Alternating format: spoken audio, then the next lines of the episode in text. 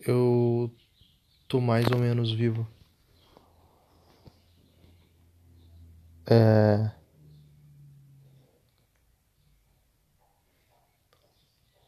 Por que eu demorei tanto tempo para postar? Tenho passado por momentos de puro estresse e ansiedade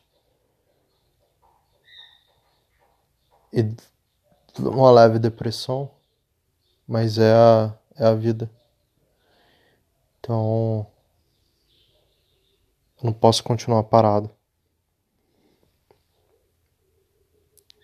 E assim começa a sessão de terapia. Eu, Shuffle, tenho sérios problemas de ansiedade e depressão. E síndrome do pânico. E isso afetou minha vida de formas que eu nunca pensei que poderia ser afetado. Eu também tenho perdido boa parte da minha vida sofrendo. É... Na minha família tem um alto histórico de doenças mentais ou psicológicas ou qualquer forma que vocês queiram chamar. E desculpa estar estragando a tarde ou amanhã ou a noite de vocês, mas como é setembro e setembro é setembro amarelo, eu queria gravar algo que pudesse mostrar para as pessoas como é que a gente como é que uma pessoa que tem alguns problemas se sente é... primeiro quando que eu descobri que eu, que eu que eu era. Nossa, parece que eu vou sair do armário. Que eu era um pouco diferente das pessoas. Eu não devia estar fazendo piada sobre isso. Mas eu provavelmente vou fazer algumas piadas. É, eu, eu descobri é, que eu era um pouco diferente quando eu era criança. É, bem criança. Porque eu comecei a falar muito cedo muito, muito cedo. Então, minha linha de aprendizado é, linguístico e de interpretação, ela, é, ela foi muito rápida. A minha motora nem tanto. Eu, eu falei minha primeira palavra, Coca-Cola, com nove meses de idade. E com um ano eu já falava igual uma criança de, sei lá, quatro, cinco anos. Mas eu não andava, eu demorei muito tempo para conseguir andar, engatinhar. Eu, eu acho que eu, eu, fui andar, eu tinha dois anos em alguma coisa. Eu aprendi a ler muito cedo. Eu não lembro quando que eu li. A primeira vez foi, mas eu lembro que foi muito cedo. Muito pra frente. E eu nunca saí da fase do porquê. Ah, por, por que, que você tá falando isso? Parece que você tá querendo se descrever como um gênio. Não, do máximo eu sou super dotado. E já é estranho falar isso, e eu, eu entendo que as pessoas, é, puta que pariu, não sei. Ele se acha, não, não me acho. Eu tô falando assim, no máximo eu tenho um pouquinho mais de inteligência, que não serve pra porra nenhuma. Eu, se, se, se inteligência bastasse pro sucesso, puta que pariu. Eu teria muito mais sucesso que eu tenho hoje em dia. Eu acho que várias pessoas que têm sucesso, ou que são inteligentes, ou que etc., que são bem-sucedidas, vão te dizer que não basta ter só uma coisa ou outra, é um conjunto de fatores. Mas como, como eu, eu, eu tive essa concepção muito novo de ler, de conseguir conversar, e eu conversava muito com as pessoas o tempo todo, eu. Eu fiquei nessa de de ter muito questionamento. E quando eu era criança, eu já sentia que as coisas eram um pouco mais pesadas para mim do que elas deveriam ser, sabe? É... Eu sentia muito as coisas eu meio que surtava e às vezes eu tinha uns sentimentos que não eram como uma criança deveria ter e eu tentei mascarar ele de alguma forma, pratiquei muito esporte, eu me exercitei muito, é... eu estudava muito, eu lia muito, eu... minha vida inteira era dedicado a isso. Então eu passei boa parte da, da minha infância é, tentando não surtar. Eu tinha umas coisas muito pesadas que eu desejava mesmo estar tá morto, sabe? Não ter vida, só para que eu, aquelas coisas que eu estivesse sentindo e pensando fossem embora. E aí eu, cara, eu sofri muito. Minha vida, assim, bem. E eu não. não eu, eu tinha bons amigos, grandes amigos, mas assim. Eu não me sentia aceito. É, eu fui me sentir aceito já. Já devia ter uns 11, 12 anos. E. Querendo ou não, começa. Eu sou do interior, então não. Aqui a pessoa começa a beber e fumar muito novo, porque é normal. Então, tipo assim, com 11 anos eu, eu tomei minha primeira bebida. Só pra constar, meus pais não bebem, não fumam, não não nada. Na minha família tem sim muito, muitas pessoas que fumam e bebem em quantidades absurdas. Eu tenho tios que são alcoólatras, primos que são alcoólatras. É, boa parte da minha família fuma ou já fumou, tipo, por vários anos. Minha avó fuma 70 anos e bebe também há muito tempo. Então é brabo.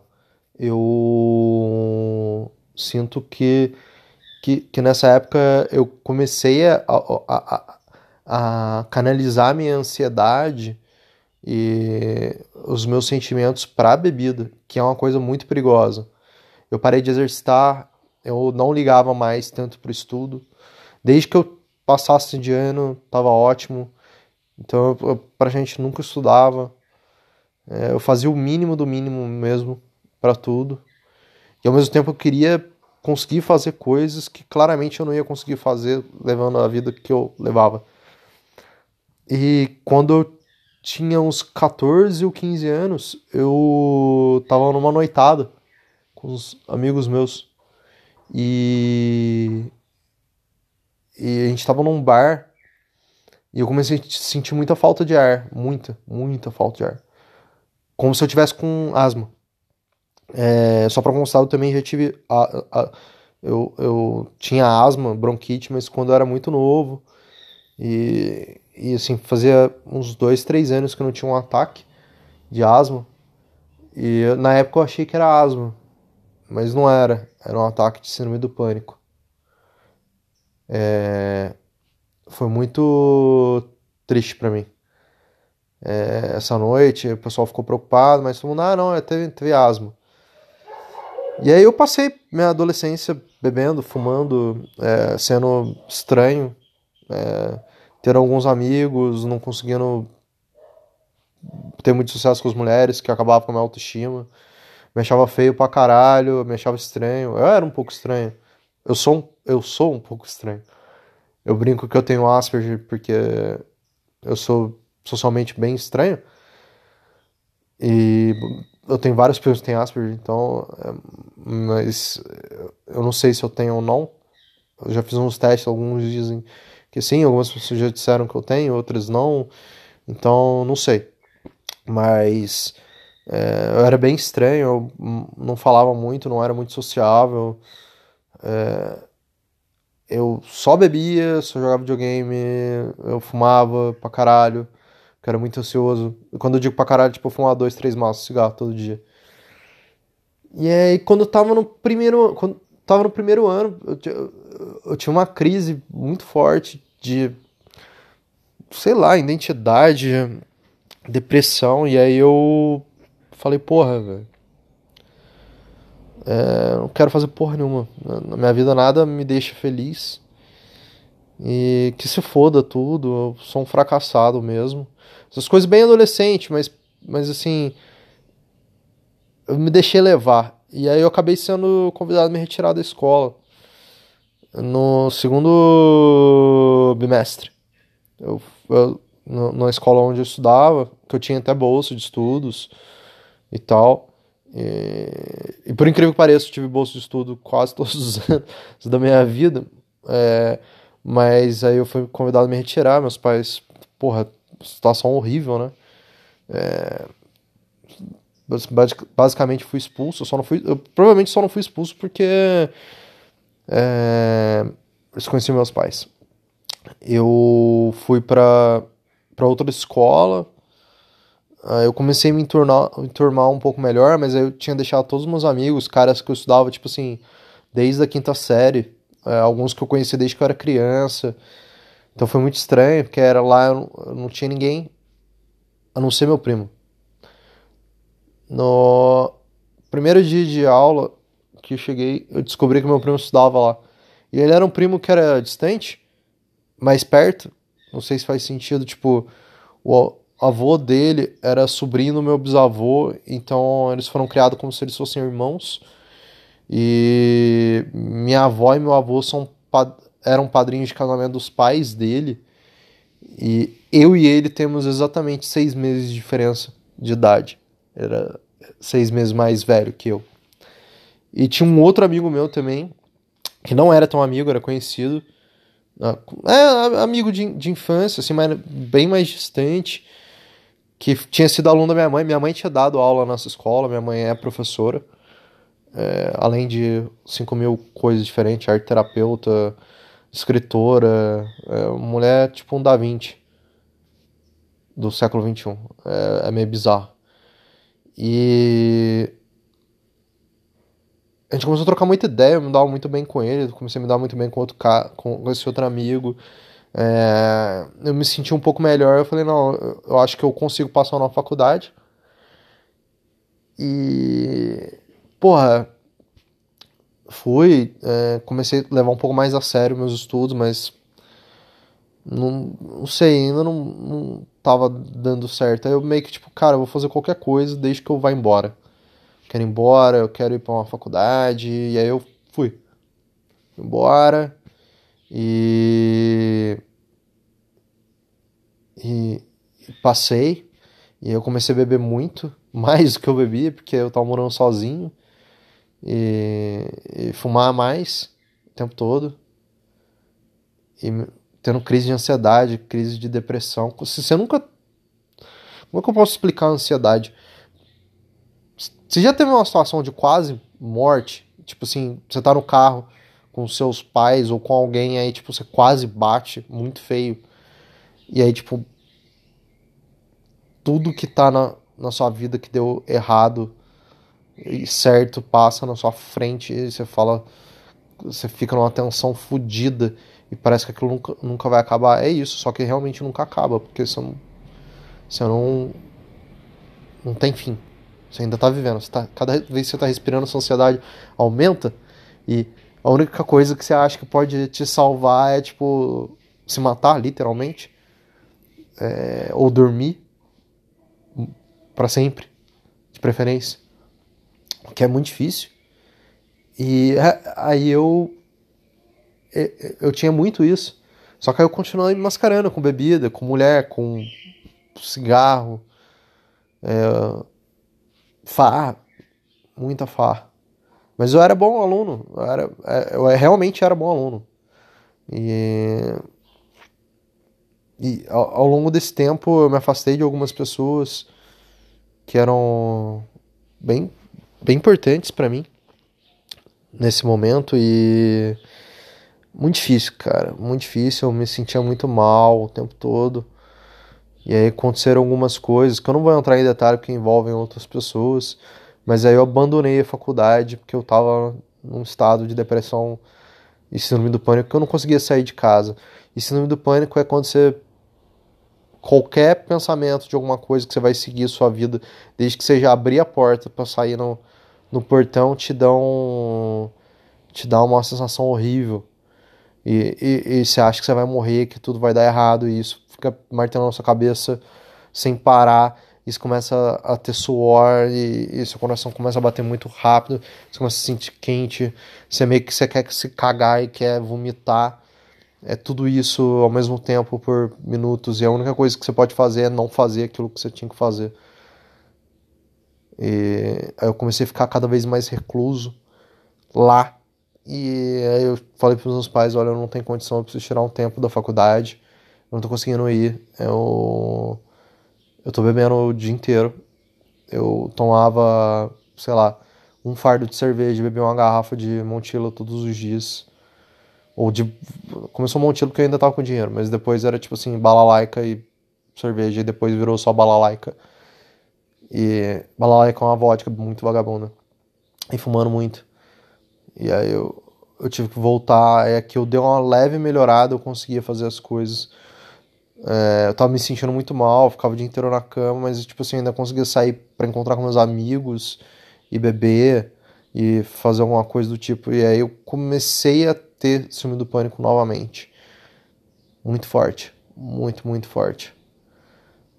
E. Como eu disse, é, é muito complicado. Muito complicado ter ciúme do pânico. E foi na festa de aniversário de uma, de uma, amiga minha que eu percebi que tinha alguma coisa de errado. Muito errado comigo. É, eu cheguei no bar é, pra para comemorar o aniversário dela, pô. E tava todo mundo que eu conhecia, assim, que tava na minha cidade, né? Porque a galera vai morar fora e tal. Eu cheguei lá e. Nossa, foi horrível. Foi horrível, horrível, horrível. Eu comecei a. a... no momento que eu, que eu cheguei, meu coração começou a bater muito forte. Muito, muito, muito forte. E eu tava com muita vontade de vomitar, eu tava com vontade de me cagar. Eu não entendi aquilo. Aí alguém me deu um copo de bebida e eu não consegui. Eu, eu tomei um gole. E eu falei, desculpa, gente, eu tenho que ir embora. Eu coloquei o dinheiro do, do da bebida lá. Eu falei, oh, eu, preciso, eu preciso ir embora. Eu, tipo, eu não fiquei no lugar em cinco minutos. Eu cheguei em casa, eu literalmente caguei, vomitei. Tipo assim, parecia que eu tava com a desinteria. E. Aí eu caí em depressão. Muito forte. Muito forte. Eu não saía, eu não fazia nada. É... Eu tinha muita ansiedade, muito... eu comecei a engordar muito, comecei a só comer. É, eu bebia pra caralho, eu fumava, não fazia nada. Eu devo ter assistido todos os filmes do, da face da Terra que tinha até o, aquele ano. É, eu ficava o dia inteiro deitado. Inteiro. Eu só levantava para comer e às vezes tomar banho. E me cagar inteiro e vomitar. Eu tô falando isso porque eu, eu quero que as pessoas percebam que é ter essas coisas extremamente vulnerável e falar sobre elas te torna cada vez mais vulnerável e é muito difícil falar sobre isso, mas tem que ser falado. Se você conhece alguém que que já expressou que tem algum problema, é, é muito difícil. E eu tive várias pessoas na minha vida que tinham esses problemas e tiveram esses problemas e eu não, não entendia. Depois eu fui entender. Eu falei, caralho, eu podia ter feito alguma coisa, mas eu também não posso viver em culpa para sempre, né? Mas basicamente foi isso. Aí eu, eu comecei a lutar, né? A tentar reerguer minha vida que estava destruindo minha família. Né? Deve ser muito difícil. É muito difícil para os pais ver um filho se tornar literalmente uma ameba. E eu tenho sorte que meus pais é, tiveram o cuidado de, de me encaminhar para um profissional, é, para dois profissionais. Eu fiz terapia. É, no começo eu fiz até duas vezes por semana, porque eu não conseguia sair de casa né? Só de ir na terapia já era uma vitória. E eu também tomei remédio por um bom tempo.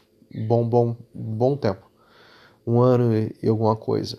E aí eu fui melhorando, eu comecei a trabalhar com meu pai e aí eu fui pra eu fui melhorando, aí eu falei agora eu quero quero ser igual ao meu pai, eu quero ter a profissão do meu pai.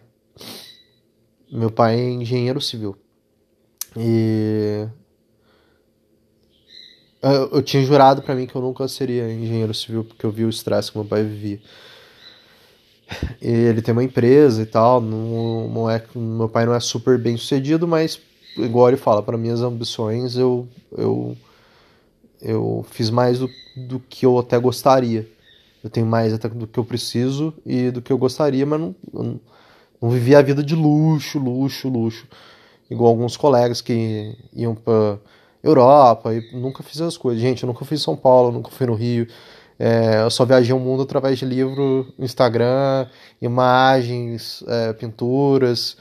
Eu sou bem do interior. E aí eu fiz o vestibular, passei em outra faculdade. É, eu fazia história antes. E foi um... Todo dia era uma vitória. Eu ia pra faculdade, falava assim, nossa, cara, tô indo na faculdade. Eu esqueci de contar que quando eu tava fazendo meu tratamento, comecei a me exercitar de novo, o que é, me fez muito bem. Se você conhece alguém que tá tendo alguma coisa, ajuda a pessoa a procurar algum tipo de exercício físico que vai fazer ela se sentir bem. E aí eu fui indo, é, me formei, é, fui indo, fui cada vez ficando melhor, aí tipo, eu, eu consegui ir na academia, academia que eu nunca tinha ido, eu me sentia bem. Aí, porra, comecei a, a conversar com mulher de novo. É, eu fiquei muito tempo sem conversar com praticamente nenhuma mulher. Comecei a me relacionar, comecei a revivar minhas amizades. É... E fui indo. Esse meu primo a gente se encontrava direto, ele também teve os problemas dele, sabe, ao longo da, da, da, da nossa adolescência. Ele é uma das pessoas que eu via e falava, porra, eu não entendo. Só que eu também não sabia que eu também tinha algumas coisas que ele tinha. E a gente ficou muito amigo, depois não ficou tão amigo. E aí um dia eu tava lá na faculdade, pô, eu tava melhor, tava quase parando. Eu acho que já tinha parado de tomar remédio. Eu só tava fazendo terapia, tipo, a cada, sei lá, três meses, sabe? Só pra dar uma calibrada. E aí me mandaram uma mensagem, assim, eu tava no intervalo, é, numa janela, entre as aulas, não era intervalo não. Era uma janela que juntava com, com o intervalo que eu ia ter. E aí, tipo, ele tinha se suicidado.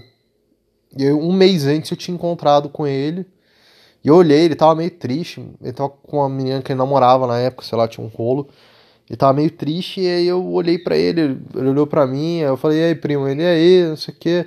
Mas sabe quando você vê que a pessoa tá meio, meio zoada e tal, mas eu tava com pressa. E aí eu só fui embora, sabe? Tipo, eu não abracei ele, não falei nada. E eu acho que as minhas últimas palavras para ele foram: Porra, vamos marcar qualquer coisa aí. Não foi um.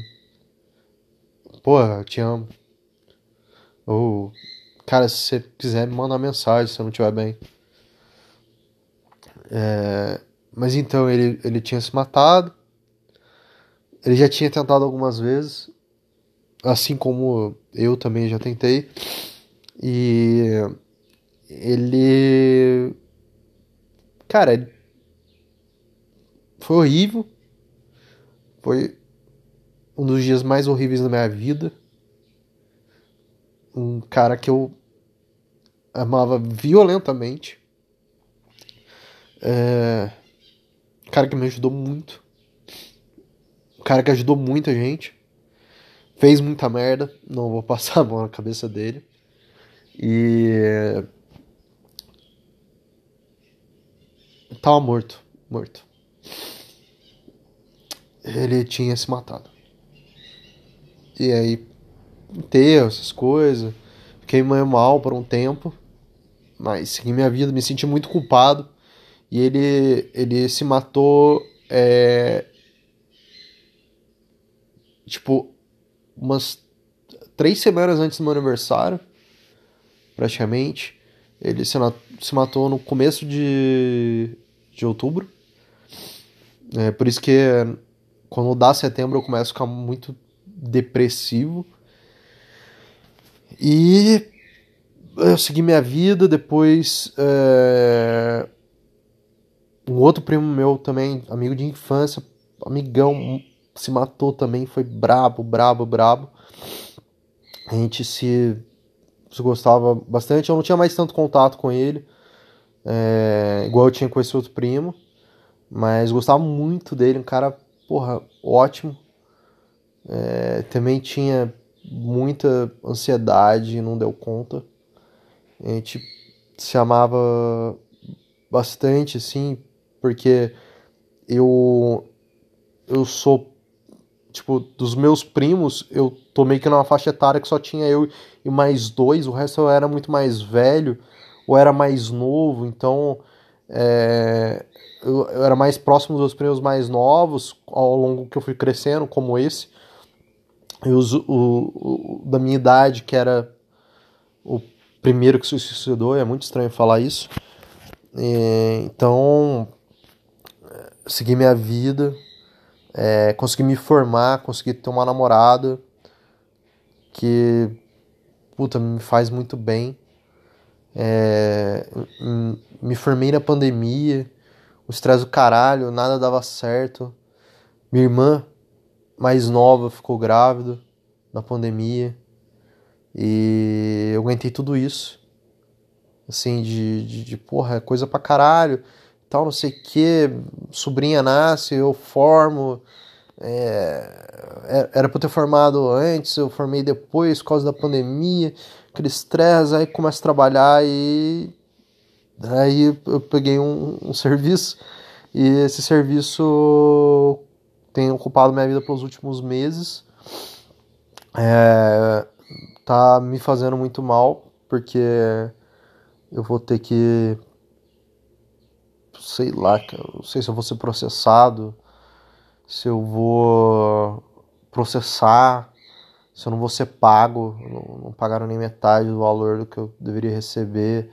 E tá uma briga, e isso tem me feito muito mal, porque eu fiz tudo exatamente do jeito que eu deveria fazer.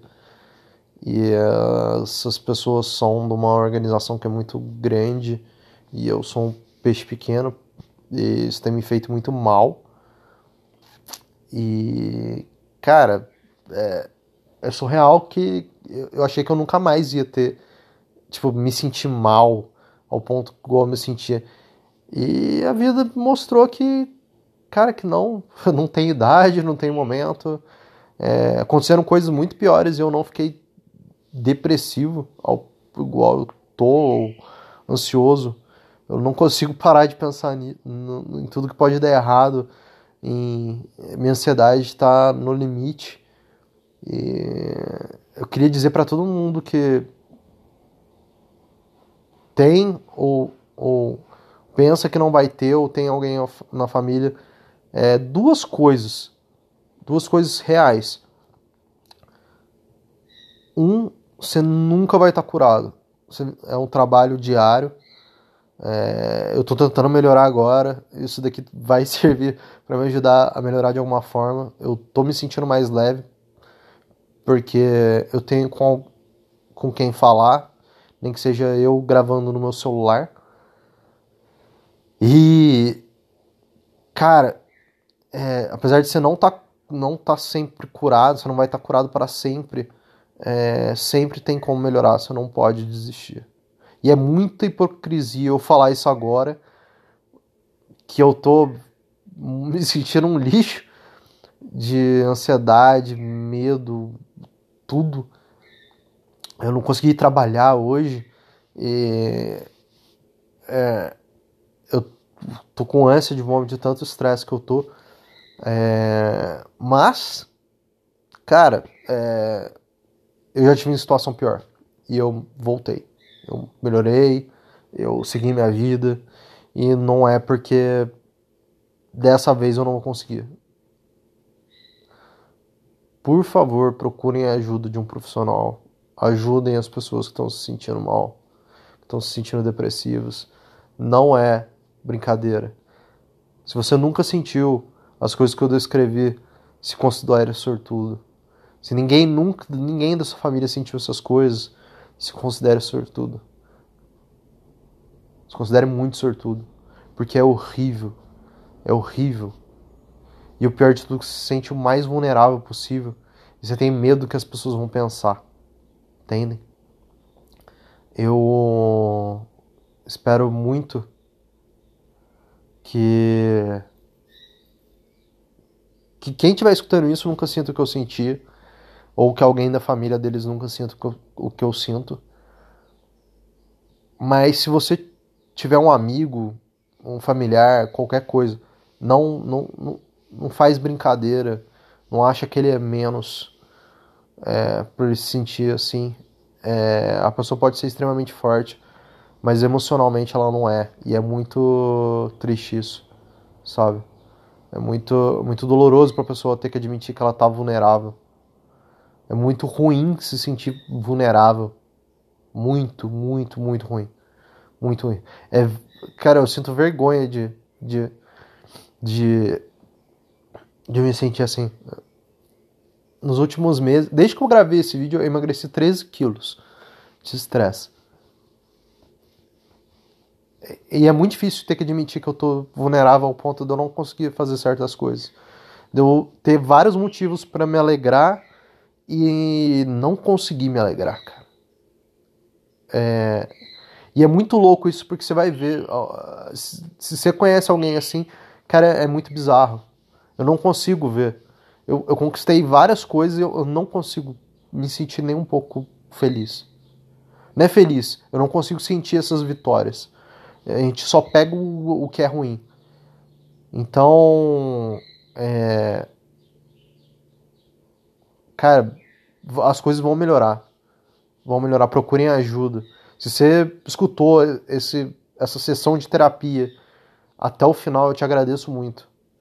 Eu te agradeço porque. Não, não sei. Eu, eu, se já escutou qualquer merda que eu falei, eu, eu agradeço. É, eu agradeço de verdade. É, é muito estranho falar com o celular como se eu tivesse uma sessão de terapia, mas me fez bem. E procurem ajuda. Pratiquem exercício e agradeçam pelas coisas que vocês têm. Curtam a vida.